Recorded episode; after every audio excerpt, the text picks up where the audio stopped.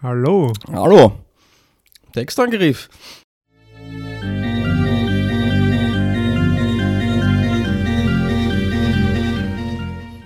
Voll.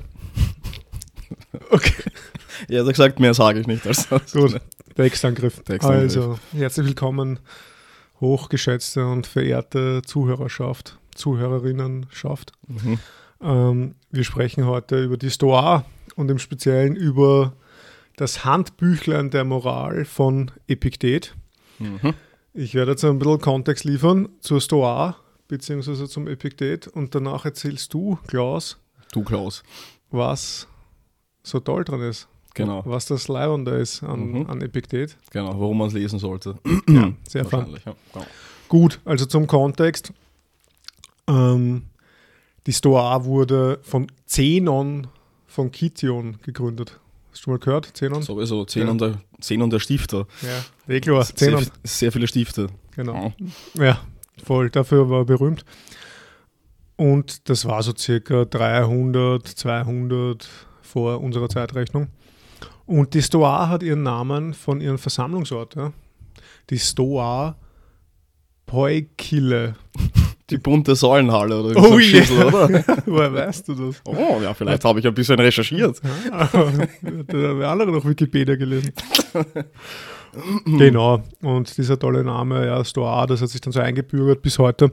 Ähm, Zenon, also was ganz lustig ist, so Fun Fact-mäßig, der hatte zwei Schüler, das waren sozusagen die ersten Stoiker, also die dann quasi in dieser Mhm. Schule gleich äh, einen Namen sich gemacht haben, nämlich der Kleantes und der Chrysipp. Und Mhm. der Fun Fact dabei ist, weil das ist ja noch nicht so lustig eigentlich. Das, Naja, Chrysipp ist schon ein lustiger Ja. Name. voll. Der Fun Fact ist, dass Kleantes ein ehemaliger Berufsboxer war Ah, und, das habe ich gelesen. genau, und Chrysipp ein Rennsportler.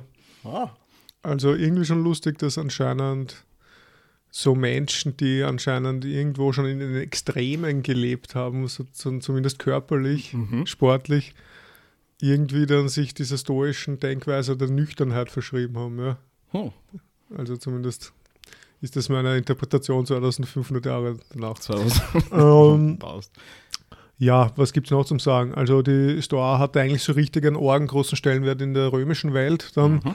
Da gibt es dann so Leute, die man eventuell auch kennt, nämlich Seneca, Mein alter Homie. genau, Marc Aur- Aurel, der ist ja sogar Kaiser Mhm. gewesen, also Org eigentlich, Kaiser und Philosoph. Dieses platonische Ideal, obwohl er sich halt irgendwie ja, von Platon dann doch streng Mhm. abgegrenzt hat und sich als erster Diener des Staates verstanden hat. Oh, okay. Ah. Äh, eine weitere Wikipedia-Seite gelesen Nein, nicht wir. von Marc Aur- Aurel. genau, ja. Alle Wikipedia-Seiten habe ich gelesen. Ja, bitte. Genau, also und dann gibt es natürlich auch den guten alten Epiktet. Mhm. Und vielleicht noch ganz kurz, bevor wir zum Epiktet kommen, was ist denn das überhaupt, dieses, die Stoa oder um was geht es denn? Im Zentrum äh, steht sozusagen, also zumindest im, im Zentrum der stoischen Ethik Mhm. steht die Zügelung der Affekte. Mhm. Also ich habe da ein ganz, ein ganz nettes Zitat vom Herrn Weinkauf. Ja. kann, kann man schon erahnen, was der, was der mal für einen Job gehabt hat ja, oder seine Familie. Berufsboxer. Ähm, der schreibt nämlich, dass Affekte in der Stoa als eine Störung des wünschenswerten inneren Gleichgewichts verstanden werden, nämlich ein inneres Gleichgewicht, was die rationale Selbstverfügung des Menschen außer Kraft setzt oder zumindest eben verringert. Mhm. Also die Effekte tun das dann. ja, genau. Mhm, das, ja, die, genau. die Effekte machen das, ja. Äh, diese rationale Selbstverfügung des Menschen außer Kraft setzen. Und dann gibt es so einzelne sozusagen Ziele oder so, die man erreichen kann innerhalb der stoischen Lebensweise. Also was auf jeden Fall mh, anvisiert werden soll, ist mit dem, mit dem Logos, also mit der Vernunft, die Affekte zu zügeln Mhm. Um sich in den Gesamtzusammenhang des Kosmos einzufügen. Also da Mhm. gibt es ja noch so eine Naturphilosophie und irgendwie der Kosmos und die Natur ist alles so geordnet. Genauso soll auch der Mensch dann auch sich in diese Ordnung einpassen, einfügen, gesellschaftlich und individuell, also sich mit der politischen und gesellschaftlichen Ordnung genauso mit dem individuellen Lebensvollzug soll man sich quasi bestmöglich in diesen natürlichen Gang der, der Welt einordnen. Ja. Mhm. Kommen dann auch so Sachen rein wie Schicksals, äh, Glaube und keine mhm. Ahnung was. Ja. Und, und die Ziele der stoischen Ethik sind dann so Sachen wie Weisheit, dann Ataraxia, das ist die Seelenruhe bzw. die Unerschütterlichkeit der Seele. Mhm. Die Autarkeia, das mhm. ist die Autarkie, also die Selbstgenügsamkeit, die innere Unabhängigkeit. Die Apatheia, also das ist die äh, Leidenschaftslosigkeit, ja, also Apathie. Mhm. Und im Grunde soll das dann alles zu einem Mehr an Freiheit führen. Ja? Also jetzt nicht Freiheit im Sinne von Willensfreiheit oder sowas, mhm. sondern im Sinne von mehr Freiheit, mehr Unabhängigkeit von diesen bösen Leidenschaften, Trieben, Affekten und auch äußeren Umständen. Mhm. Genau. Und das sind so die Grundzüge der stoischen Ethik und der Epiktet. Der hat gelebt nach unserer Zeitrechnung, also 50 bis 138 nach dem Jahre Null. Und der war Sklave und kam nach Rom und gründete seine eigene Schule. War nicht oh. schlecht, die Karriere. Und sein Schüler, der Arian, der schrieb bei seinen Vorlesungen eifrig mit. Also der Epiktet, der hat selber auch nicht wirklich, also zumindest ist nichts überliefert, was er so geschrieben hat, aber der hat eben Vorlesungen gehalten und aus dieser Mitschrift von seinem Schüler Arian entstand dann eben dieses Handbüchlein der Moral, und da sind lebenspraktische Hinweise, Ratschläge drinnen, die alle eben so eine stoische Lebensweise irgendwo veranschaulichen. Und wir werden uns heute ein paar von denen rauspflücken und besprechen. Genau. Klingt gut, klingt gut. Voll. Und warum ist das Leibwand? Uh, ja, also dazu komme ich gleich. Ich möchte nur ja. äh, anmerken, ich habe nämlich nicht nur bei, bei Wikipedia nachgelesen, sondern auch bei ähm, Masek, also diese Geschichte der antiken Philosophie. Da habe ich irgendwann mal die Vorlesung gemacht. Ich habe dieses, dieses Buch daheim gehabt. Mhm. Und nur vielleicht noch ähm, zwei Punkte, die ich ergänzen möchte. Also einerseits so wird die Stoa offensichtlich, also diesem, diesem Buch nach dem, dem Hellenismus zugerechnet, was sich auszeichnet dadurch, also neben dem Epikureismus ist die Stoa die zweite essentielle Schule darin. Ähm, wichtig ist das vor allem, weil das nach Alexanders, ähm, ja, weiß nicht, Weltreich oder Eroberungszug war. Und das bietet eine vielleicht historisierende oder kulturgeschichtliche Erklärung, warum das Individuum plötzlich in den Mittelpunkt rückt. Und das ist, weil in diesem alexandrinischen Weltreich offensichtlich die griechische Polis an Bedeutung verloren hat und die Menschen scheinbar auf sich selbst zurückgeworfen waren und ja, die Erfüllung im Bewusstsein der eigenen Individualität eher mhm. gesucht haben. Also das Glück des Einzelnen ist relevanter als das Glück der Gemeinschaft. Ah. Dann, genau, das also ist, ist doch nicht die moderne Schuld für den bösen Individualismus. Ja, na, also Alexander ist schuld, würde, würde ich sagen, also sämtliche Alexanders. Ähm. Und das Zweite, was ich laubend finde, ist, dass dieser Titel, ich werde, ich werde jetzt versuchen, den auszusprechen, Enche Iridion, Mhm. Also dieses Hand Handbüchlein der Moral von Epiktet, das lässt sich nicht nur als Handbüchlein, sondern auch als Handwaffe oder Dolch übersetzen. Da, da habe ich mir halt gefragt, erstens, was ist das für eine Sprache, die, wo Handbuch mit Handwaffe und Dolch gleichgesetzt wird? Eine leibende Sprache. Und ja, Gut, das war es dann ja. eigentlich eh schon. Den Rest hast du gut zusammen. Also, ja. Danke jetzt das Kompliment verteilen. Liebe Lob.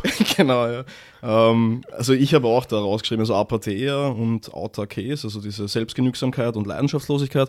Und die dritte Eigenschaft des stoischen Weisen wäre die Gottesfürchtigkeit. Oh, ja. Also, Gottesfürchtigkeit halt natürlich jetzt in einem komischen Sinne, über den wir sicher noch sprechen werden. Also, weil das, das war, was mich auch bei Seneca extrem gestört hat, eigentlich. Also, dass da Gott vorkommt oder es, es, es geht irgendwie immer darum, so angemessen im Einklang mit irgendwas zu leben und das ist zuerst mal die Natur, so die menschliche Natur, dann die allgemeine Natur und dann wird es irgendwann Gott, kommt mir vor. Und mhm. das hat ins Christentum nachgewirkt und ja, zieht sich wahrscheinlich aus diesem, aus diesem Logos-Ding, oder? Also diese Weltvernunft oder so, die alles durchwirkt, da ist man halt schnell bei der Hand, das dann mit Gott gleichzusetzen mhm. oder so. Ja. Ähm, ich glaube, Seneca hat man noch vorgeworfen, dass er im Geheimen ein Christ gewesen sei oder so. Oh. Aber mhm. das, da bin ich mir jetzt auch nicht mehr sicher. Naja, also warum, warum ist das Stoa und warum ist der, Stoizismus und Also erstens, ich bin noch am Leben. Das ist schon, also, ja, das, ähm, ja, also, äh, dass ich überhaupt noch spreche, äh, verdanke ich Seneca. Nein, also ich meine schon mehrere Lebenskrisen und da dann tatsächlich auch praktisch, also so in der Seneca-Lektüre, also das hat mich tatsächlich durch das geführt, also jetzt nicht nur so in, in diesem normalen Duktus von Literatur oder Philosophie, wie das einen umgibt, dass man halt denkt, ja, das ist irgendwie eh labernd und eigentlich könnte ich das dann auch ausrichten und so, aber in Wahrheit mache ich es eh nicht. Sondern bei Seneca war das zumindest für mich ein bisschen anders irgendwie und ja, der zweite Punkt vielleicht ist diese, die Figur des, des stoischen Weisen. Das ist fast schon so eine Art Rollenfach geworden, glaube ich, jetzt in, in diesen, ja, in unseren Narrativen. Also es gibt irgendwie, also in, in den Erzählungen und Filmen oder in Serien oder so, es gibt, kommt mir vor, oft eine Figur, die irgendwie so Rationalität, Distanziertheit, Logik, Ablehnung großer Gefühle oder sowas in sich trägt. Mhm.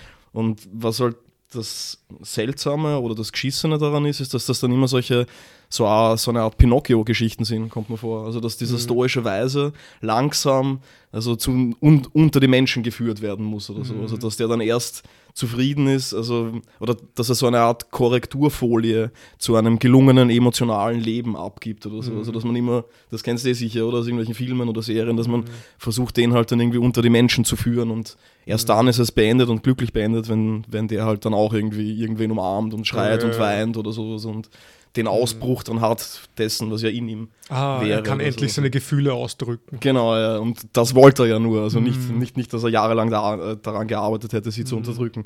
Naja, also, ähm, also da lohnt es sich auf jeden Fall, das Ideal des stoischen Weisen dann nochmal sich ja, zu Gemüte zu führen, denke ich. Und ja. bei, bei Epiktet geht das auf jeden Fall, weil es relativ kurz und knackig auch ist. Also Seneca mhm. ist doch ein bisschen länger, ist zwar leider zu lesen, aber Epiktet ist, ja, also. Hm. Ist besser für unsere Zuhörerschaft geeignet. Also auch auf der Toilette möglich, da habe ich das auch gelesen. naja.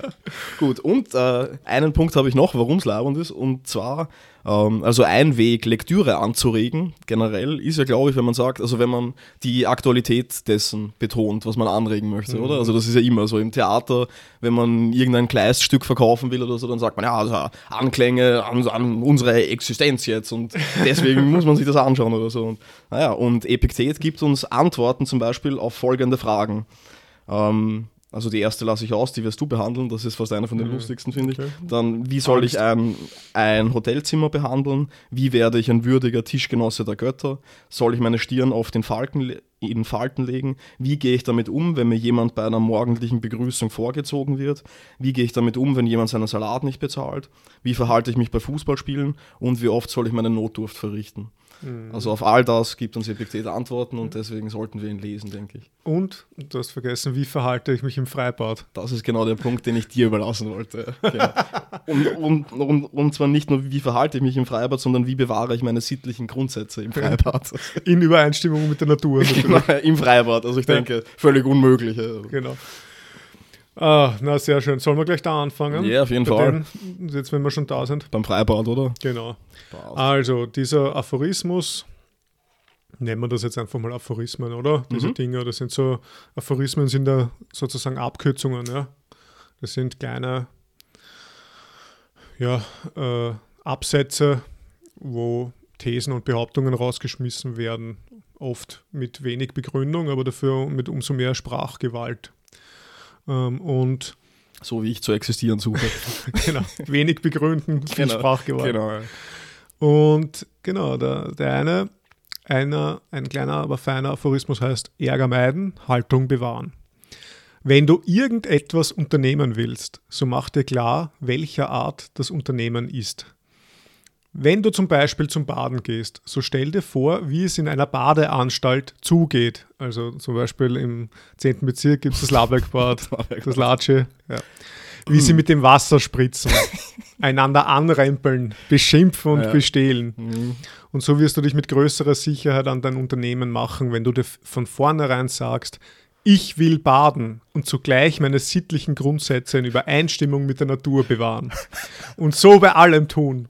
Denn wenn ich irgendetwas, denn wenn irgendetwas dein Baden beeinträchtigt, wirst du alsdann den Satz zur Hand haben, ich wollte ja nicht nur baden, sondern auch meine sittlichen Grundsätze in Übereinstimmung mit der Natur bewahren. Ich werde sie aber nicht bewahren, wenn ich mich über solche Vorkommnisse aufrege. Also ja, äh, sehr schön. Ich habe den Aphorismus deswegen ausgewählt, weil ich die prinzipiell als lebenspraktischen Ratschlag finde ich das nicht schlecht, sich mal zu überlegen, was man macht, bevor man es macht. macht. Mhm, ja. Also das finde ich generell nicht verkehrt, würde ich sagen. Das, das, das, zeigt doch schön so auf diese, das finde ich ein Grundzug von diesen Handbüchlern der Moral von Epiktet, das viel trivial scheint eigentlich, weil es so nah an der Lebenspraxis ist, weißt ja.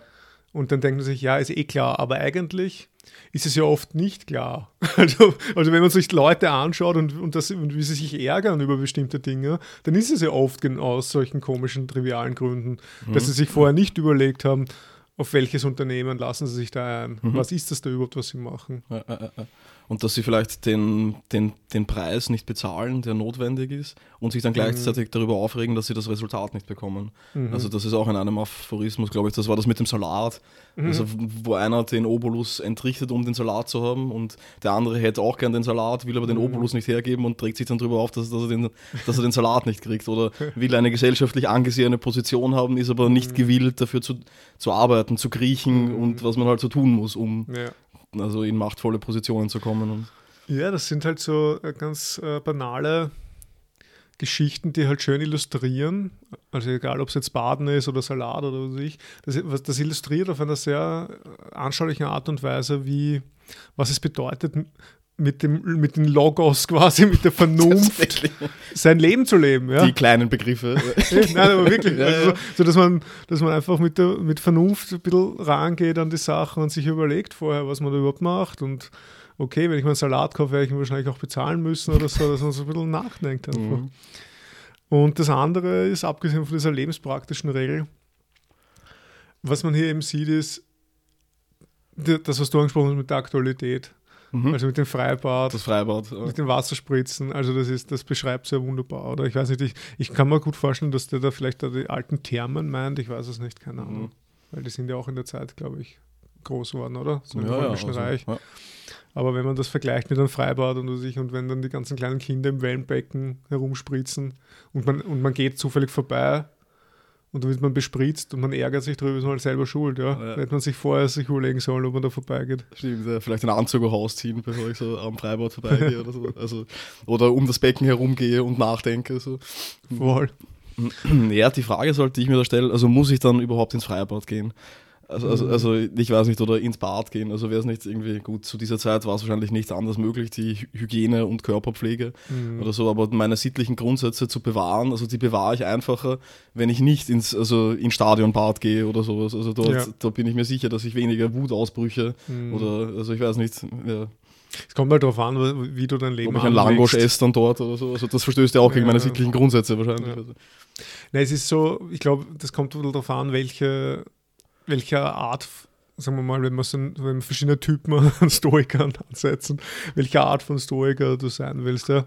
Wenn du das ein, wenn du ein Stoiker bist, der, der das prinzipiell meidet, dann solche Sachen, dann wirst du sicher leichter an dein Ziel kommen, also sich der inneren Unabhängigkeit, der Seelenruhe, mhm. der Apartei, wenn du dich gar nicht solchen Situationen aussetzt, dann also gar nicht ins Bad gehst, ja. ja passt, dann sitzt es aus. Aber dann ist halt der, der, der Sieg auch ein geringerer, genau. Also Auf das wollte ich immer noch. Der andere, der, der extremere, der radikalere, der, der prüft sich ja selbstständig. Die ganze Zeit, er geht ins Freibad im Anzug und so. Und dann versucht er trotzdem nicht Hass zu sein, mhm, obwohl es eigentlich müsste und so. Ja.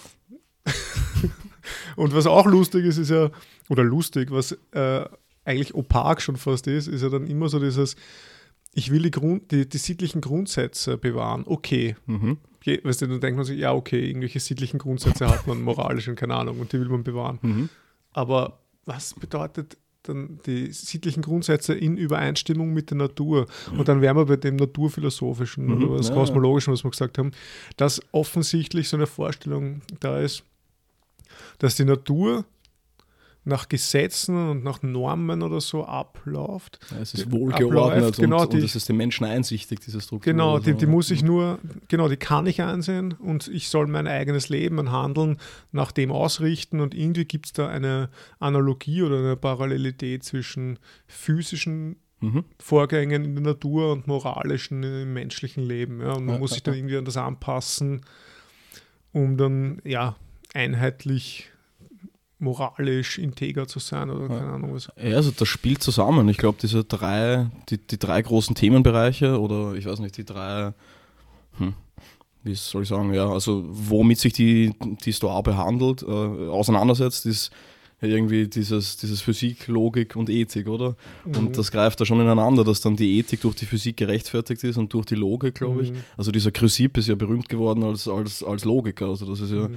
irgendwie, oder zumindest kann ich mich erinnern, in dieser Logikvorlesung hätten sie gesagt, glaube ich, dass das mhm. der Erfinder der Satzlogik oder sowas gewesen wäre. Mhm.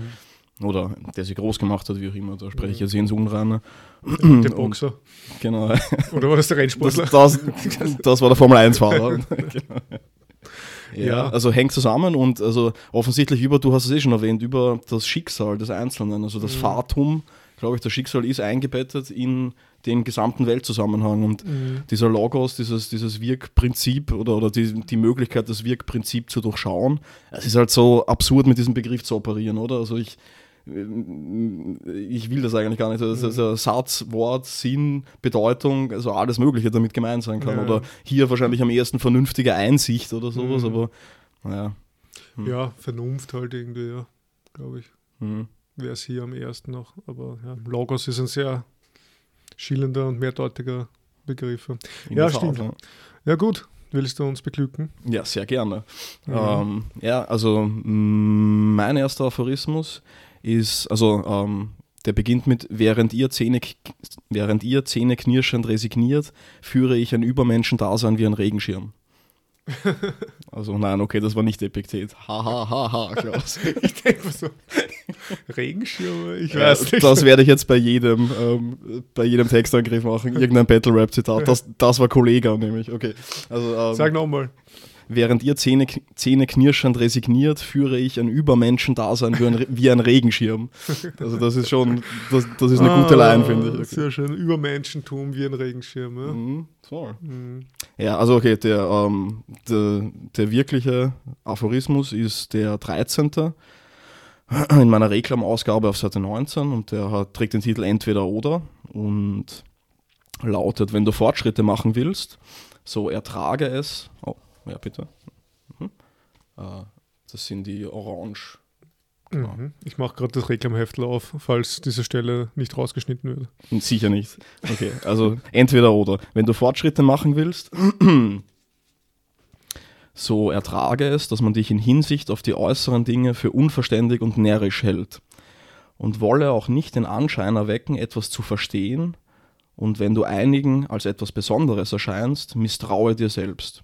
Wisse, nehme, wisse nämlich, dass es für dich nicht leicht ist, deine sittlichen Grundsätze in Übereinstimmung mit der Natur zu erhalten und zugleich die äußeren Dinge ernst zu nehmen, sondern wer sich um das eine kümmert, vernachlässigt zwangsläufig das andere.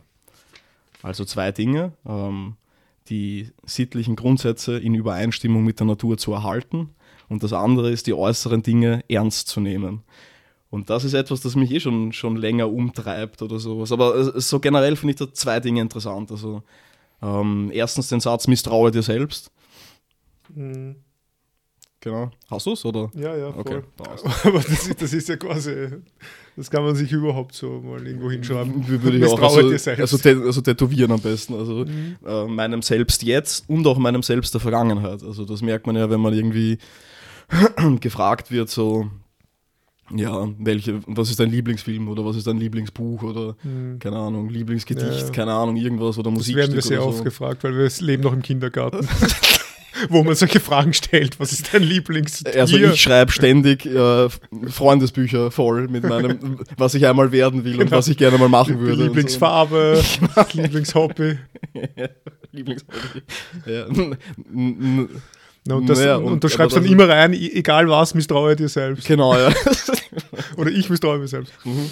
Ja. ja. Na, aber also ich meine, ähm, nichtsdestotrotz, wenn man etwas empfiehlt, also keine Ahnung, jetzt letztens ist mir so gegangen, dass irgendjemand den Zauberberg gelesen hat. Also ich glaube, der Gorg hat den Zauberberg mhm. gelesen oder so. Ja. Und er hat gemeint, ja, super, bester Roman aller Zeiten und die, die Dialoge, Hammer, bla bla und so. Und dann, und dann denke ich drüber nach und na, ich habe das gesagt. Also, also, okay zu ihm. Und dann habe ich mir gedacht, okay, wann, wann, wann habe ich den Scheiß eigentlich gelesen? Das war vor zehn Jahren oder mehr. Also wenn, mm. kann ich meinem Urteil da überhaupt noch trauen? Also ich weiß nicht. Und mm, äh, so die Überformung in der Vergangenheit. Naja, und ähm, Also misstraue dir selbst, vor allem wenn du gelobt wirst. Mhm. Und Du hast mich vorgelobt, ja, also dass ich die du- Einleitung gut gemacht habe. Also deshalb solltest du mir und dir misstrauen, Dave. Also. Ähm, Okay. Ja, ne, aber der zweite Punkt vor allem, den ich, den ich leibend finde, ist, dass es unmöglich ist, die äußeren Dinge ernst zu nehmen Mhm. und in Übereinstimmung mit der Natur oder ich setze hier mich selbst zu leben. Also äh, sich selbst und die Welt gleichzeitig ernst zu nehmen, ist scheinbar nicht Mhm. möglich. Ja. Sich selbst und die, ja, ich meine, es ist halt die Frage, ich weiß nicht, diese Übereinstimmung der Natur, ich, ich, kann, ich kann mir das so schwer denken ohne äußere Dinge. Mhm. Aber er meinte wirklich nur quasi die innere Natur, die Seele, oder was? Hm. Weißt du, was ich meine? Weil, was ist zum Beispiel, na, ich weiß nicht, das, Also in Übereinstimmung mit der Natur zu leben, ich glaube, das ist, also wenn es dein nächster oder dein dritter Aphorismus ist, also das ist eigentlich der erste. Ich, ich glaube, da ist das ähm, das Wichtigste darin gefasst. Also die Dinge, über die wir gebieten und die Mhm. Dinge, über die wir nicht gebieten. Und in Einstimmung mit der Natur zu leben, zumindest übersetzt ich es für mich, ist halt Mhm. zu respektieren, dass ich über manche Dinge, also dass ich Mhm. meine Kontrollsphäre auf ma- manche Dinge ausdehnen kann und auf andere eben nicht. Mhm. Und ja, Spoiler-Gefahr. Das das ist ist ein wenig. der nächste also deswegen wollte ich halt jetzt nicht, aber. Ja. Ja, Ja. nein, du hast vollkommen recht, ja. Und da ist es halt, also das fällt mir an mir selbst auf, dass je ernster ich mich selbst nehme, Mhm. desto, also, weiß nicht, desto lächerlicher kommt mir die Welt vor. Mhm, Einfach und, und, und desto mehr ich in der Welt aufgehe, desto lächerlicher komme ich mir Mhm. als mit meinem Platz in der Welt vor. Also. Das ist irgendwie so eine komische wechselseitige Abhängigkeit davon ist oder so. Und, Mhm. ja. Ja, ich finde, es ist irgendwie, für mich ist so diese Tagespolitik, das, so die äußeren Dinge.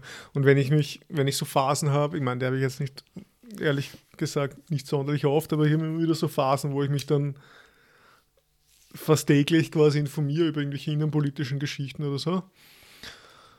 Und dann nehme ich das quasi sehr ernst. Aha. Also diese, unter Anführungszeichen, äußeren Dinge, ja. Mhm.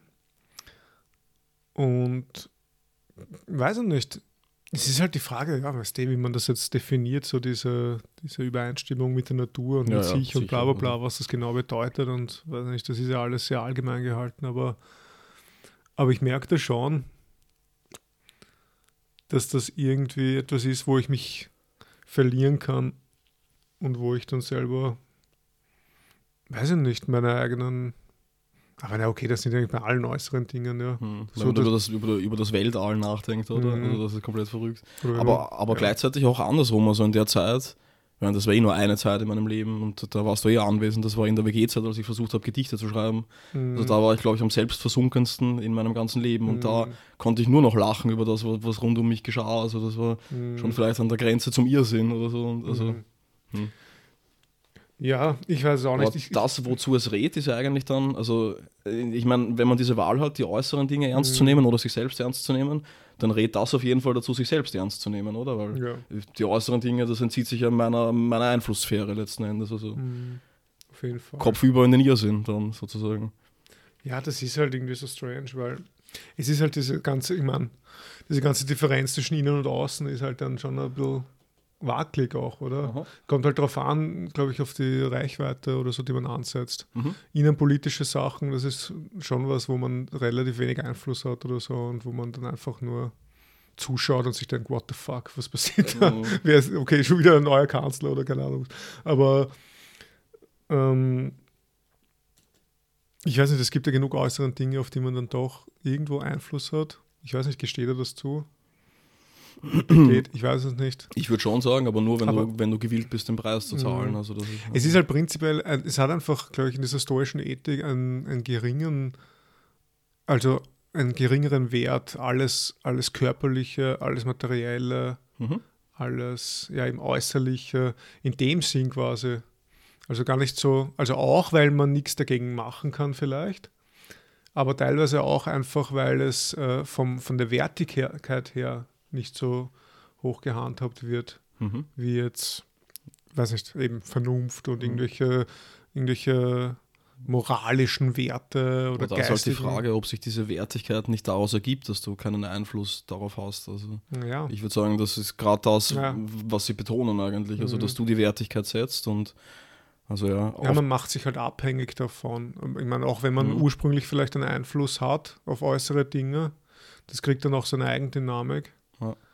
Das ist zumindest nicht derselbe Einfluss, oder? Also, den, also was die behaupten zumindest jetzt. Ich, Also das, ja. Und was auch noch ist, es nicht nur, dass man sich verändern kann, es ist einfach eine potenzielle Gefahr des inneren Gleichgewichts. Mhm. Also quasi es, es kann, es hat, es gibt überall an, in den ganzen äußeren Gegenständen und Reizen und Besitztümern und keine Ahnung was, gibt es ja überall die Möglichkeit, dass es die Affekte aufwühlt. Mhm. Und das ist ja auch ein Problem. Also wenn man dann etwas nicht mehr hat, was man vorher gehabt hat, tut es ja auch mehr weh, als wenn man es nie gehabt hat. Auf jeden Fall. Wenn man sich an einen gewissen Status gewöhnt oder so. Und ja, gibt es viele, also gibt es viele Gründe, warum man in der Tonne leben sollte wahrscheinlich. Selbstverständlich, ja. Nein. Epictet schlägt vor, das das zu sich selbst, also si- sich darin zu üben, das zu sich selbst zu sagen, was man zu anderen sagen würde. Also wenn Mhm. irgendjemand, also wenn das Geld weg ist, dann ja, du kriegst neues Geld. Wenn irgend, Ja. also seine Beispiele sind ziemlich radikal. Irgendein Kind stirbt oder so, ja mein Gott, die Leute Mhm. sterben halt oder so. Und, Ja. und dann, also das zu sich selbst auch zu sagen dann halt. Also ich weiß nicht, was halt, keine Ahnung, also der Übungscharakter, also ich weiß gar nicht, ist der Übungscharakter da so stark? Also das ist irgendwie, hm, ja, wahrscheinlich schon, oder? Also wenn er sagt, irgendwie Leute, die Fortschritte machen oder so, das ist ja bei ihm eine, äh, eine Kategorie. Also die, Mhm. die Tölpel sozusagen, die Philosophen, das sind die beiden Extreme. Mhm. Und dann die Leute, die Fortschritte machen in der Mitte. Und für, an, an die ist das ganze Büchlein oder der Dolch gerichtet oder auf Mhm. die ist die Waffe gerichtet eigentlich. Oder denen sei die Waffe in die Hand gegeben. Also, Ja. Ja. ja, und einer der, der wi- wichtigsten Schleifsteine für diese Waffe ist der Aphorismus, worüber wir gebieten und worüber wir nicht gebieten. Nummer eins ist das. Genau, das ist der erste Aphorismus. Hat jetzt Klaus eh schon eben ein bisschen angedeutet. Da gibt es eine sehr wichtige Unterscheidung, nämlich eben über das, worüber wir gebieten und über das, worüber wir nicht gebieten. Und ich lese das einmal vor. Das ist quasi stoisches äh, Gedankengut par excellence. Äh, über das eine gebieten wir, über das andere nicht. Wir gebieten über unser Begreifen, unseren Antrieb zum Handeln, unser Begehren und Meiden und mit einem Wort über alles, was von uns ausgeht. Nicht gebieten wir über unseren Körper, unseren Besitz, unser Ansehen, unsere Machtstellung und mit einem Wort über alles, was nicht von uns ausgeht. Wenn du aber außerdem auch auf Macht und Reichtum aus bist, also ich habe da jetzt ein bisschen was übersprungen, wenn du aber außerdem auf Macht und Reichtum aus bist, so wirst du vielleicht auch hierhin scheitern, weil du zugleich auch jenem strebst. Auf alle Fälle wirst du das verfehlen, woraus allein Freiheit und Glück hervorgehen. Bemühe dich daher, jedem ärgerlichen Eindruck sofort entgegenzuhalten. Du bist nur ein Eindruck und ganz und gar nicht das, was du zu sein scheinst. Dann prüfe und begutachte den Eindruck nach den Regeln, die du kennst, vor allem nach der ersten Regel, ob der Eindruck zu tun hat mit den Dingen, über die wir gebieten oder nicht gebieten. Und wenn er mit etwas zu tun hat, über das wir nicht gebieten, dann habe die Antwort zur Hand, es geht mich nichts an. Das ist eine gute Antwort generell. Genau. Also schon arg. Also es gibt diese erste praktische Lebensregel, dass man sich einmal überlegen sollte, wenn irgendwas passiert, wenn ich einen Eindruck von etwas habe, dann soll ich mir überlegen, gebiete ich über das Ding oder nicht. Mhm. Das ist, finde ich, irgendwie, also auf so einer ganz lebenspraktischen Ebene eigentlich schon sehr mächtig. Total. Also die Grenze zu ziehen, den Mhm. Kontrollbereich abzustecken, ist äh, wirklich ein guter Ratschlag, denke ich. Mhm. Also hm, was dieser Kontrollbereich beinhaltet. Also das ist wieder Mhm. die, die Frage, ob man das jetzt formal oder inhaltlich bestimmt. Ähm, also da, da finde ich es fast lustig, ähm, dass, diese, dass diese Dinge, die er erwähnt, über die wir gebieten, also ich, ich habe es mir rausgeschrieben, es ist unser Begreifen, unser Antrieb zum Handeln und unser Begehren und Meiden. Das wären jetzt wahrscheinlich Dinge, Mhm. von denen wir sagen würden, über die gebieten wir eigentlich nicht, oder? Also Mhm. unser Begreifen, ich weiß nicht, das ist strukturiert. Unser Antrieb zum Handeln, naja, da, da bin ich zu Schopenhauerianer, also zu sehr Schopenhauerianer, dass ich sagen würde, Mhm. also das, das ist rein vernunftgeleitet und schließlich unser Begehren und Meiden, ja, also ich meine, hm, über die Vermittlung der Vernunft vielleicht und was, was er sagt, worüber wir nicht gebieten, unseren Körper, unseren Besitz, unser Ansehen und unsere Machtstellung und da wäre es jetzt schon so, dass ich, also ich meine, ich, hm, ich, ich stimme dem im, im, im Großen schon zu, aber ich, also wenn ich mir denke, was so die gängigen Interpretationen dessen sind, worüber wir gebieten, dann würden ja die meisten Leute sagen, dass ich genau über meinen Körper gebiete, oder? Also, dass ich mein Ideal an meinem Körper sichtbar mache oder dass ich mein Ideal an meinem Besitz sichtbar mache oder an meinem Ansehen, Prestige und an meiner Machtstellung in der Gesellschaft.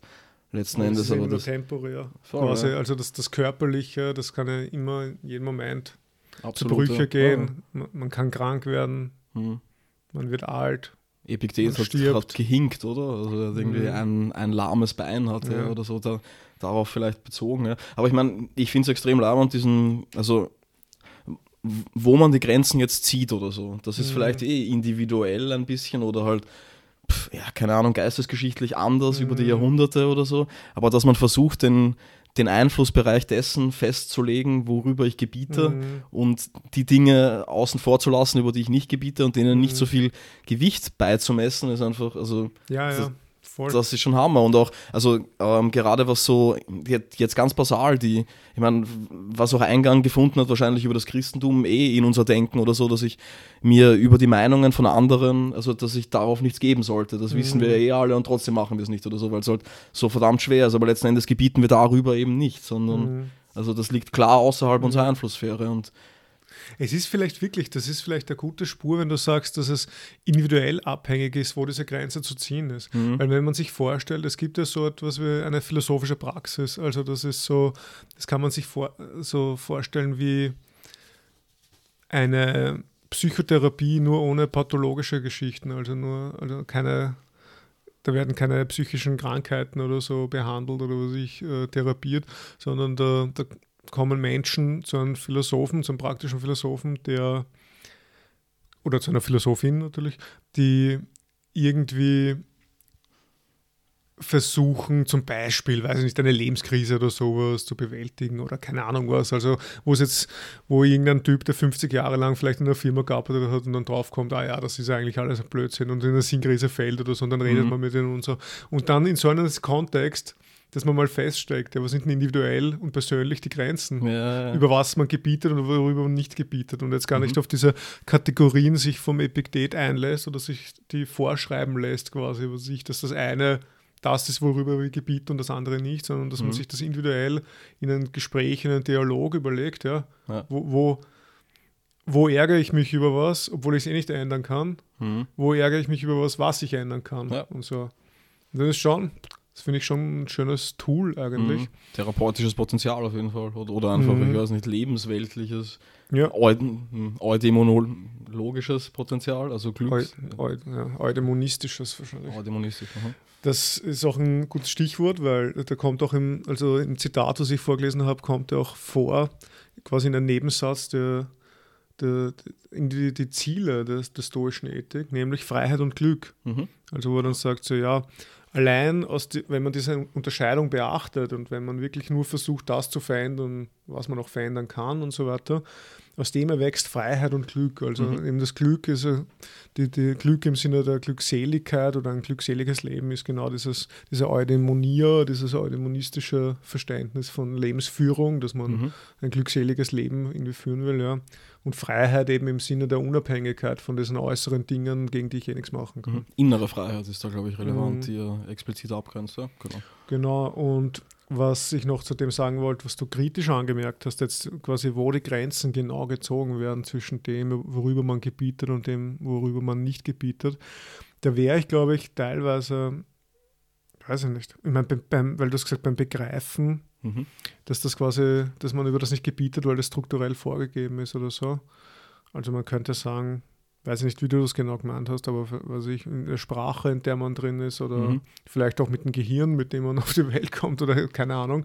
Ja, aber man kann ja dann doch, ich meine, das ganze Bildungsgeschehen und Schule und keine Ahnung was oder auch individuelle Anstrengungen, wenn man seine Kinder erzieht oder was weiß ich, ist ja alles mit den, von den Impetus getragen, dass man doch ja, irgendwas ä- ändern kann im Begreifen. Klar, ja. Ich würde auch das- sagen, ja. wenn man es als, als Interpretieren fasst oder so, dann ist schon viel gewonnen. Also dann, Genau, und, und vielleicht einfach, ja, dass man ein besseres Welt- und Selbstverständnis aufbauen kann. Wenn man zum Beispiel mehr Begriffe zur Verfügung hat, kann man Hm? auch differenzierter denken oder wie auch immer. Mhm. Mhm. Also so in die. Richtung würde ich sagen, ist es jetzt nicht so, schicksalhaft vorgegeben, das begreifen. Beim, beim Antrieb zu handeln und beim Begehren und Meiden wäre ich da irgendwie vorsichtiger, weil das Begehren und das Meiden, das ist ja wirklich schwierig. Ich meine, man kann sich das vielleicht antrainieren, Mhm. dass man andere Sachen dann mag Mhm. oder so. Aber das ist, ja, da kommen wir dann vielleicht in die Askesis rein oder so. Ja, ja, in die ja. Gewohnheit, sich selbst Sachen auferlegen und dann sich einverleiben, eine zweite Natur quasi ausbilden, dass man das dann irgendwann auch wirklich will Mhm. irgendwo. Ähm, was ganz interessant ist, du hast schon gesagt, du bist zu Schopenhauerianisch sozialisiert, um quasi zu glauben, dass der Antrieb zum Handeln aus, aus dem freien Willen oder so Mhm. entstammt. Da habe ich noch ein Zitat rausgeschrieben ähm, von, von Schopenhauer, der schreibt, du kannst tun, was du willst, aber du kannst in jedem gegebenen Augenblick deines Lebens nur ein bestimmtes wollen und schlechterdings nichts anderes als dieses eine. Also man kann nur das wollen, was man will, Also du kannst. aber man, aber man kann, man kann, na, nochmal, man kann tun, was man will, Genau. aber man kann nicht wollen, was man will. Genau, ja. So. Das ist es. Das ist die Kurzform, die ich übrigens recherchiert habe, weil das liest man ja überall und Mhm. das hat er anscheinend so nie geschrieben. Klar, also, Ja. also ich meine, nicht klar, aber klar. Mhm. Also ich meine, so wie immer, oder? Dass man, dass man Leuten irgendwelche Zitate an. Ich glaube, ich habe das selbst schon gesagt, oder? Also in, in irgendeiner Folge. Ja, das kann gut sein. Das ist schon catchy. Du kannst ja tun wollen, aber nicht nur wollen wollen. Genau. Hm. Das, das Wollen wollen, das, ist, das, hat, das, das hat quasi schon die, die, die Implausibilität Mhm. der oder da, aufgrund dieser absurden Formulierung drin. Ja, ja, Du ja. weißt, also Willensfreiheit ist so dumm. Wie, wie soll ich denn einen Willen will, wollen? Hm. Oder wie soll ich man wollen wollen? Also das hat quasi, ich glaube, das hat deswegen so eine, eine rhetorische Kraft, weil es eben absurd ist Hm. in Ja, sich. auf jeden Fall. Ja. Ja. Ja, genau. So viel, so wenig dazu. Also irgendwie lebenspraktisch schon sehr nice, wo die Abgrenzungen dann sind. Hm. Das ist natürlich Ihnen persönlich überlassen, liebe Ist- Zuhörerinnen. und persönlich Zuhörer. Müssen Sie in sich gehen. Okay, also ich, ich möchte nur anmerken, urteile nicht so voreilig. Und zwar, urteile nicht so voreilig. Okay. Es wäscht sich jemand eilig. Sag nicht, er wäscht sich schlecht, sondern er wäscht sich eilig. Es trinkt jemand viel Wein. Prost. Ähm, sag nicht, das ist schlecht, sondern er trinkt viel. Denn bevor du den Grund seiner Handlungsweise durchschaust, woher weißt du denn, ob er schlecht handelt? So wird es denn nicht passieren, dass du von einigen Dingen untrügliche Sinneseindrücke gewinnst, anderen aber voreilig deine Zustimmung gibst. Also das, das heißt, also der Aphorismus heißt, heißt tatsächlich, urteile nicht voreilig, Achso, ich habe gedacht, das hast du jetzt so zu mir gesagt. ja, genau. Dave, bitte. Wenn jemand viel Wein trinkt. Na, also, das ist, seit, also das ist der Aphorismus Nummer 45 auf Seite 67 in dieser Reklamausgabe. Ähm, ja, vor allem dieses Urteile nicht voreilig, also ist für mich ein schönes Ideal. Also, das erinnert mich an diese, also ich meine, ja, also, er, erinnert nicht nur daran, ist wahrscheinlich ähm, stark an diese Epoche angelehnt, oder? Also, diese Urteilsenthaltung, die Mhm. aber eigentlich, glaube ich, epikureisch ist. Ähm, naja, wurscht. Mhm. Ähm, aber ist das möglich? Also, mhm. Epocheisch. So, ne? Auf jeden Fall, ja. Ähm, also, äh, äh, ja. Kann ich mein Urteil, kann ich mich meines Urteils enthalten? Kann ich Ereignisse als Ereignisse beschreiben, ohne sie sofort in einen Deutungshorizont zu betten?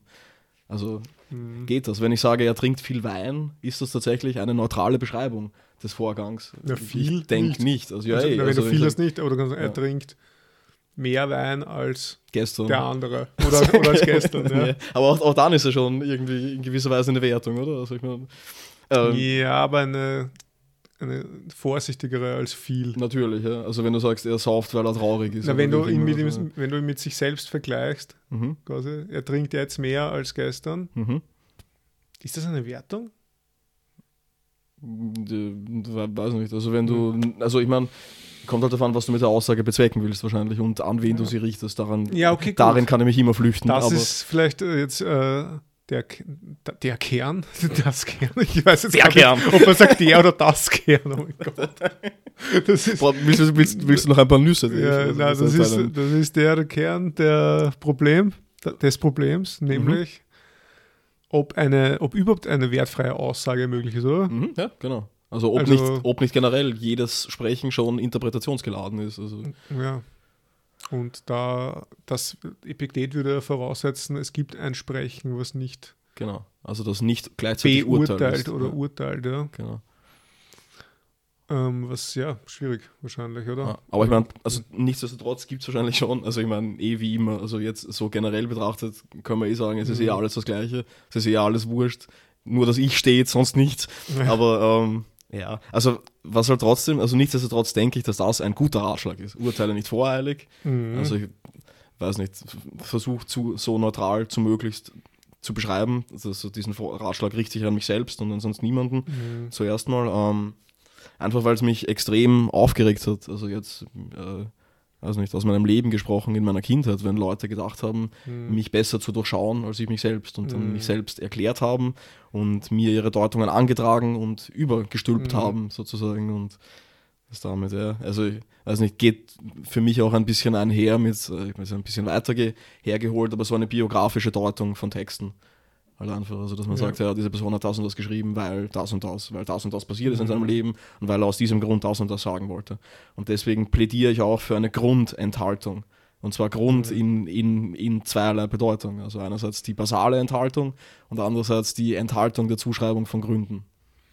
Ja, aber wir haben ja gerade vorher festgestellt, dass das nicht geht, oder? Er ist wurscht, ich plädiere trotzdem dafür. Ich wir, wir können keine Sprache finden, wo wir unsere Urteile enthalten können. Ja, das haben wir eh schon Aber beim, beim letzten Mal gesagt. dagegen. Ich werde das im, im, im Mhm. Parlament einreichen, sozusagen. Also, Ja, also wenn du das einreichst, dann wird sofort, äh, werden sofort die Schülerinnen und Schüler von Gadamer aufstehen, wirklich. nämlich die Hermeneutiker Mhm. innen, die dann sagen, ja, nein, das Vorurteil, Also die sagen zuerst mal ja, nein. Genau. Also so, so, so beginnt schon mal. Ja. ja, nein, das Vorurteil ist notwendig. Mhm. Wir brauchen immer Vor- Bindestrich Urteile. Oh yeah. Also so Ich möchte aber trotzdem Grund, Bindestrich, Enthaltung. Nein, aber diese, mit diesen Vorurteilen gehen wir zur Welt und wir verstehen ja nur, also Hermeneutik verstehen, wir verstehen Dinge nur, weil wir schon mit gewissen Vorurteilen an Sachen rangehen, die dann natürlich korrigierbar sind. Mhm. Aber wenn man mit so einer Tabula Rasa Vorstellung hergeht, dass man sagt, ja, man, man kommt mit nichts zu irgendwelchen Dingen und, und deutet nichts und alles ist nur so ein reines Rezipieren von irgendwas und man hat nichts in sich drinnen, dann ist das kein adäquates Verständnis vom Verstehen. Okay, kein adäquates Verständnis von Verstehen. Also, wie soll ich darauf noch antworten? Also, mit äh, stoischem Duktus als Lehre. Als das geht mich nichts an. Genau. Red, was du willst. Nein, also, ich, äh, soweit als möglich einer Praxis angenähert. Würde Mhm. würde ich sagen. Also die Unmöglichkeit dessen haben wir vorher, Ja. also ich weiß nicht, könnte man argumentieren, haben wir vorher gemacht. Letzten Mhm. Endes, aber in einer alltagsweltlichen Praxis ist es trotzdem so, denke ich, dass man, ja, also dass ich das für mich zumindest tatsächlich als eine Art Maxime auffasse, also nicht schnell zu urteilen einfach. Nicht also, sofort das Sing-Kondom drüber stülpen, Ja, wie genau, du ja. sagen würdest. Dankeschön, ja. Absolut, ja. Also, Ja, na, finde ich gut, die Maxime. Grund- und Bodenenthaltung. Kein Eigentum kaufen. Keine Eigentum. Sehr gut. Ja, sehr schön. Dann sind wir jetzt in einem Aphorismus, der quasi ein bisschen, den ich rausgesucht habe, weil er illustriert, ähm, was eigentlich Philosophie bedeutet oder so, Mhm. also im Kontext von Epiktets Äußerungen. Weil ich finde das eigentlich ganz interessant, wenn man sich anschaut, wie die jeweiligen Philosophen und Philosophinnen die Philosophie selbst Mhm. bestimmt haben und definiert haben, weil man da halt schon, also sehr unterschiedliche Perspektiven immer wieder auf das, auf das Fach quasi sehen kann, ja. Dieses, der Absatz lautet, bedenke die Voraussetzungen und Folgen. Ja. Also irgendwie, man denkt sich eher so, so wie vorher, ja. Also wie mit dem, mit dem Labeckbad, mit dem Freibad. Also Mhm. man, man sollte, bevor man irgendwo hingeht, sollte man mal sich überlegen, was, ist- was ist das für ein, was sind die Voraussetzungen dafür, dass ich da überhaupt hingehe? Ja. Und was sind die Folgen? Was sind die Folgen davon, Wenn wenn ich ich, mal dort dort war? ja. Also, Aber lustigerweise um das geht es gar nicht so, sondern es geht eben um die Philosophie. mhm. Glaubst du, dass du als Philosoph, und jetzt kommt schon so ein bisschen der Battle-Rap rein, ja, du, Das ist mir auch aufgefallen. Der Äh. Duktus ist, das hat tatsächlich was davon. Mhm. Ja. Also, bitte. glaubst du, dass du als Philosoph wie bisher essen und trinken und unverändert deiner Lust und Unlust frönen kannst? Du musst auf Schlaf verzichten, hart arbeiten, deinen Angehörigen verlassen, von einem armseligen Sklaven dich verachten und von jedem, der daherkommt, verspotten lassen, bei allem den Kürzeren ziehen, bei Ehren und Ämtern, vor Gericht und bei jedem noch so belanglosen Geschäft. Überleg dir gut, ob du um diesen Preis Gleichmut, Freiheit und innere Ruhe gewinnen willst. Willst du das nicht, so lass dich nicht auf die Philosophie ein, damit du es nicht wie die Kinder machst. Heute Philosoph, morgen Zollpächter, dann Redner, dann kaiserlicher Prokurator. Oder was ich bei uns heute Rafer, morgen weiß ich nicht, und dann Punk. Genau. Das passt nicht Und der zusammen. Bundeskanzler. Genau. Das passt nicht zusammen. Du musst ein Mensch sein. Ein guter oder ein schlechter. Also er räumt auch ein, du kannst auch ein schlechter sein. Du musst entweder das leitende Prinzip in dir zur Vollendung bringen oder die äußeren Dinge kunstvoll an den Innen oder an der Innen- oder Außenwelt arbeiten. Das heißt, entweder die Stelle eines Philosophen oder eines Durchschnittsmenschen einnehmen. also gleich mal bisschen elitäre abrutschen. Ja, also, was denn sonst? Also. Ja, aber auch irgendwie verbindet es auch, also man sieht auch, dass überall immer wieder äh, gleiche Themen aufgegriffen werden. Da kommt jetzt wieder diese Unterscheidung, entweder oder, äußere Dinge oder innere, innere Dinge. Und wir haben wieder diese Entscheidung, natürlich, wenn man sich mit den inneren Sachen beschäftigt, ist man ein toller Philosoph. Selbstverständlich. Wenn man ja. sich mit den äußeren Sachen beschäftigt, mit Körper, mit Fit-In ins Fitnessstudio gehen, 20 Mhm. Euro im Monat zahlen und arbeiten und keine Ahnung was. Arbeiten. Durchschnittsmenschen, alle, Durchschnittsmenschen, alles haben. Alles haben. Und ja, irgendwie lustig halt. Also so das Philosophie oder nicht nur das Philosophieverständnis, sondern eigentlich das Philosophenverständnis. Also wie, was die Person des Philosophen mitbringen muss. Ja? Was zeichnet Philosoph aus? Heutzutage im Zeit und Bild, weiß nicht, wenn man irgendein ethisches Problem hat bei, bei der Impfpflicht oder so, fragt man einen Philosophen, der dann kommt und dann fragt er, ja, und was sagen sie? Und er, ja, ja, das und das ist Der hat das problematisch, aber die das hat das ist so und und, so. bla, ja, und dann geht er mit einem Anzug, mit Krawatte so wieder Slimfit. genau nach Hause äh, im siebten Bezirk, Neuburgasse, ist am Weg zu Hause noch so ein Falafeltürüm oder so. Ein Falafeltüre. Und dann streichelt er zu Hause seine Katze und muss aber bald schlafen gehen, weil er am nächsten Tag wieder aufstehen muss, weil er eine 80-Stunden-Woche hat. ja, aber er trinkt trotzdem drei Bier, möchte ich anmerken. Ja, also genau. das ist, das ist Dass er dieser- irgendwie sein Leben da zahlt. Genau, der gefährliche Alkoholismus, der äh, erwachsene Alkoholismus. Genau. Und ja, und damals war das halt nicht so. Also, Okay, die haben keine Falafeltürüm gehabt, keine, keine, mh, ja, keine Wohnung im siebten, keinen siebten. keine also, Impfpflicht. Keine Impfpflicht. Was? Ja, Blödsinn, also, also. Ja, aber ja, also man muss sich halt vorstellen, so wie der, damals, das war halt schon eher so ein Asket oder ein Eremit oder der hat halt auf alles verzichtet. Man hat wirklich, man war eigentlich Konsumkritiker ich weiß auch nicht. Man hat auf seine Bedürfnisse äh, verzichtet, auf seine Bedürfnisbefriedigung vor allem verzichtet. Und heutzutage ist das halt ein Beruf, ja. Also das ist so, das ist ein ganz bürgerlicher Beruf. Man, man, man geht, was ich, also wenn man jetzt auf der Universität arbeitet, dann kriegt man sein Gehalt, dann geht man nach Hause, dann hat man, was ich, entweder seine Wohnung im siebten Bezirk oder einen, einen Garten Nichts, ähm, irgendwo und dann tut man Rasen mähen. Ich weiß ja auch nicht. Also Mhm. einfach so ganz normale Dinge, ja. Ja, ja, Man ja. hat vielleicht Frau, Kind oder auch Mhm. nicht. Aber es ist irgendwie, das ist halt nicht mehr dieses, der, der, dieser alte Philosoph in der Ja, Tonne, ja, weißt, dieses weiß schon, Bild. dieser Orga-Anspruch einfach und dann diese. Hm. Ja, es ist halt so ein Job wie jeder andere irgendwie. Oder nicht wie jeder andere, aber es ist halt, weiß ich nicht, so, so prosaisch geworden oder so nüchtern, ja, weißt Und das, und da ist wirklich so, er sagt ja, bedenke die Voraussetzungen und Folgen. Das meint er ist eben nicht, wenn du ins Laberbad gehst, sondern bedenke die Voraussetzungen Folgen, wenn du dich entscheidest, Philosoph zu werden. Mhm. Also quasi, das ist halt wirklich ein Wagnis sozusagen. Es ist eine arg. eigene Form der Lebenspraxis und nicht also eine, Mhm. weiß nicht, äh, hm, leicht adaptierte Unterrichtstätigkeit oder sowas und Forschungstätigkeit oder so, ich weiß nicht. Voll. Ich meine, du musst auf Schlaf verzichten, hart arbeiten, deine Angehörigen verlassen, keine Ahnung. Deine Angehörigen verlassen. Okay, na gut.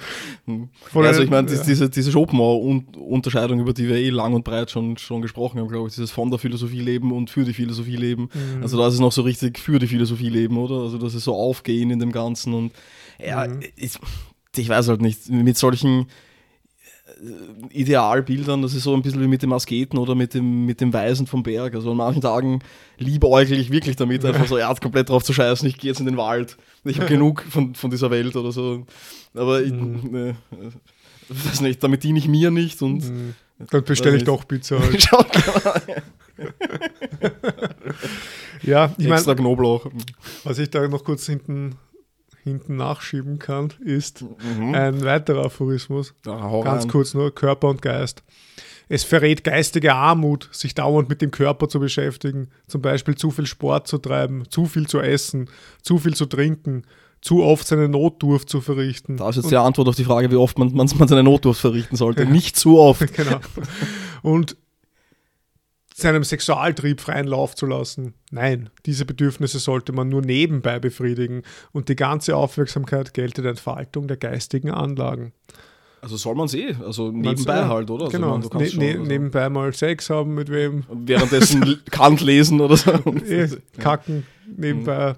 Ich meine, das verstehe ich noch eigentlich. Also Ja, so, so ein Orgenfokus auf die Notdurft. Ja, Mhm. ich habe am Heisel auch also den, den Joran liegen. Also, Ja, genau. Mhm. Und äh, deutsche Aphorismen. Hm. Und ja, nicht so viel Sport treiben ist natürlich auch, also das kann man nicht oft genug betonen. also, Das Gift, diese Droge, Sport. nee, nicht so viel Sport betreiben, nicht so viel körperliche Betätigung, bitte. Bitte, endlich einmal. Ja, Hm. Ja. also ich meine, da, da sind wir halt auch schon zu Nietzsche sozialisiert, oder? Um diese Trennung, also Mhm. Körper und Geist dann noch wirklich ernst zu nehmen. Also ich weiß nicht, das, das, ja.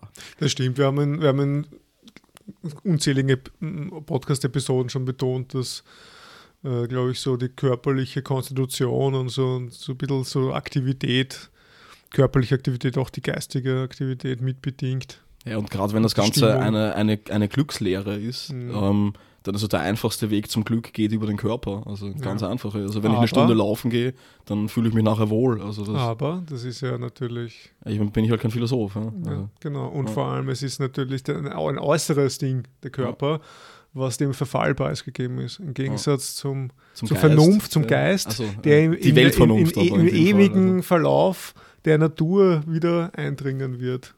Und dann zu Gott. Oder so. Zu Gott, stimmt. so Wahrscheinlich, früher, früher oder später, grüß Gott. Ja. genau.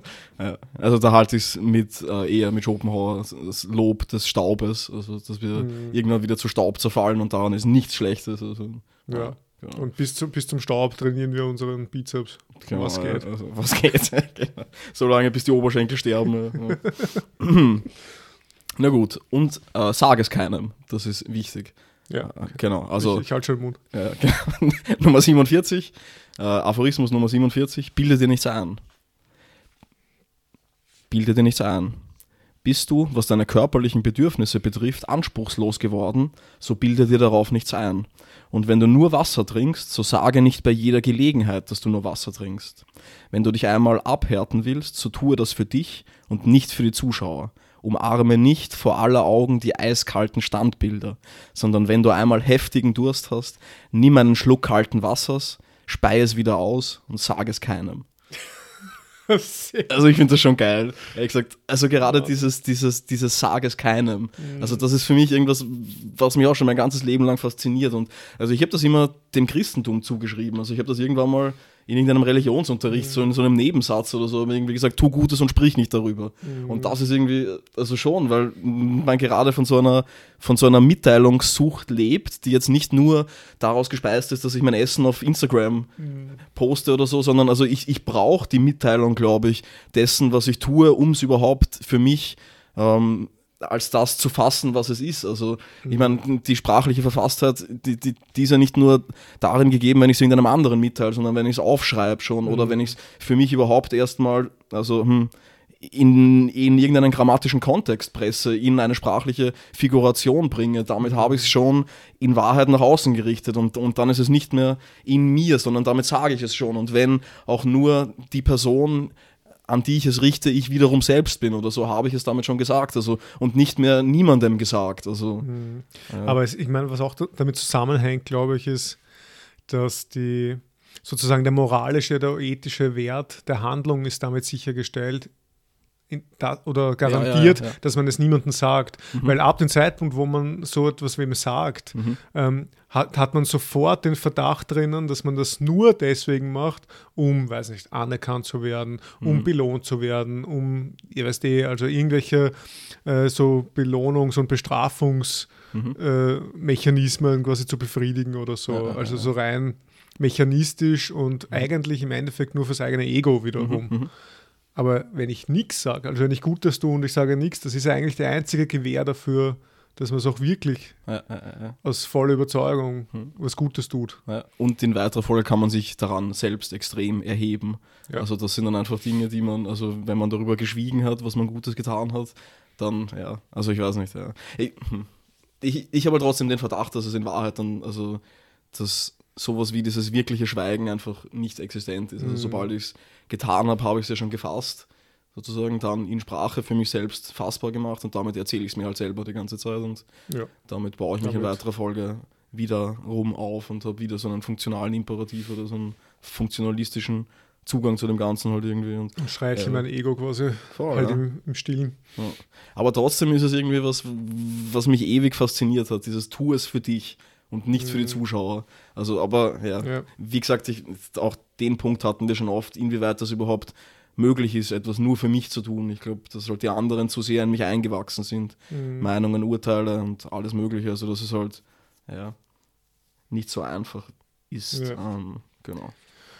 Ja, lustig, irgendwie das mit dem Beispiel auch mit dem Wasser trinken, gell? Das, Vielleicht knüpft das auch an dem an, was wir gerade vorher gehört haben mit dem Idealbild des Philosophen, weil vielleicht haben irgendwelche Homies von ihm oder Schüler, die haben glaubt, sie sind Orgelphilosophen und trinken halt nur Wasser, aber kein Wein, weißt du, weil sie versuchen irgendwie Asketen zu sein und sagen dann aber so, hey Epiktet, schau, ich trinke Wasser, nee, ich trinke nur Wasser, hey. und er so, Alter, macht das bitte im Geheimen, im Stil, ich kann euch so nicht ernst nehmen. Äh, äh, äh, Ihr macht das nicht wegen mir. Ich Hm. bin nur ein äußeres Ding für euch. Ihr müsst, das, ihr müsst in euch gehen und Wasser im Geheimen trinken. Ja, also, also Seneca hat, glaube ich, also der hatte natürlich auch den Philosophen tot gewählt, wie sich das gehört. Und seine Jünger sind zu ihm gekommen und, und haben ihn beweint. Und er hat sie alle fortgeschickt. Und sagt, also ihr gefährdet meine, meine, meine Selbstgewissheit, meine Seelenruhe. Was oder sind das alles für? Oder? Genau, ja, Schleichzeichen. Ich halte das nicht aus. genau. Ja. Na, sehr fein, ne? Gut, äh, beenden wir es damit? Oder? Ja, also vielleicht noch ein kurzes Fazit vielleicht einfach. Also nur, also ich meine, wir hatten da jetzt, da jetzt eh schon vieles oder so, aber ich würde gerne abschließend noch ein paar Worte sagen vielleicht dazu. Also dass ich, so persönlich wird eh schon durchgekommen sein, dass ich die Stoa extrem beeindruckend finde, also dass es einen großen Einfluss auf mich selbst ausgeübt hat. Also gerade, dass man die, auf die Meinungen von anderen nichts geben sollte, dass jeder große Affekt, ob er positiv oder negativ sei, ein Wahn ist und der Wahn muss gemieden werden, dass man seinen Kontrollbereich abstecken sollte, sein Glück nur aus dem ziehen sollte, was innerhalb dieses Bereichs liegt, besser sich nicht den großen Gefühlen hinzugeben, als in ihnen zu versinken. Ja.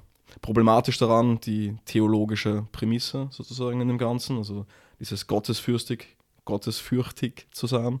Ähm, für mich irgendwie wieder so ja, eine Art von, von Beweisbeschmutzung ist eigentlich, oder? Also, dass Ja. so ein Faktum da ist und dadurch, dass ich es beweisen will oder dass ich, es irgendwie begründen will, beschmutze ich es eigentlich und dieses übereinstimmend Leben wahrscheinlich ein Problem. Ja.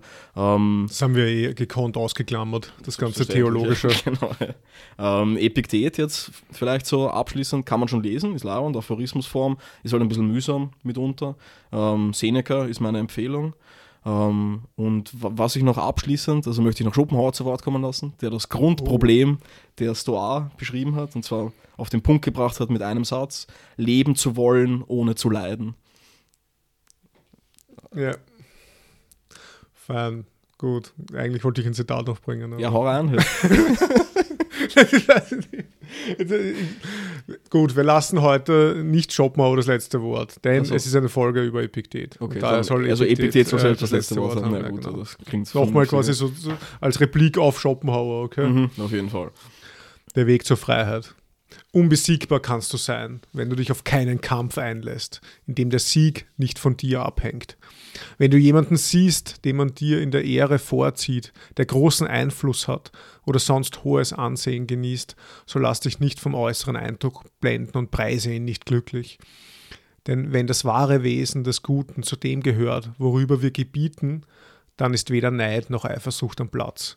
Du selbst willst doch kein Prätor, Senator oder Konsul sein, sondern ein freier Mensch. Nur ein einziger Weg aber führt dahin, alles zu verachten, worüber wir nicht gebieten. Ist geil, aber das Wort verachten ist halt, nein, wurscht. Also das würde eigentlich schon, also ich weiß nicht, wie die Übersetzung ist, aber also zumindest für mich ist darin eine emotionale Fassung gespeist. Also Ja. das ist irgendwie. Ja, ja, Aber ja. vielleicht sollte ich es wieder rausschneiden, oder? Es wäre wahrscheinlich besser, einfach damit zu enden. Ja, nein, passt.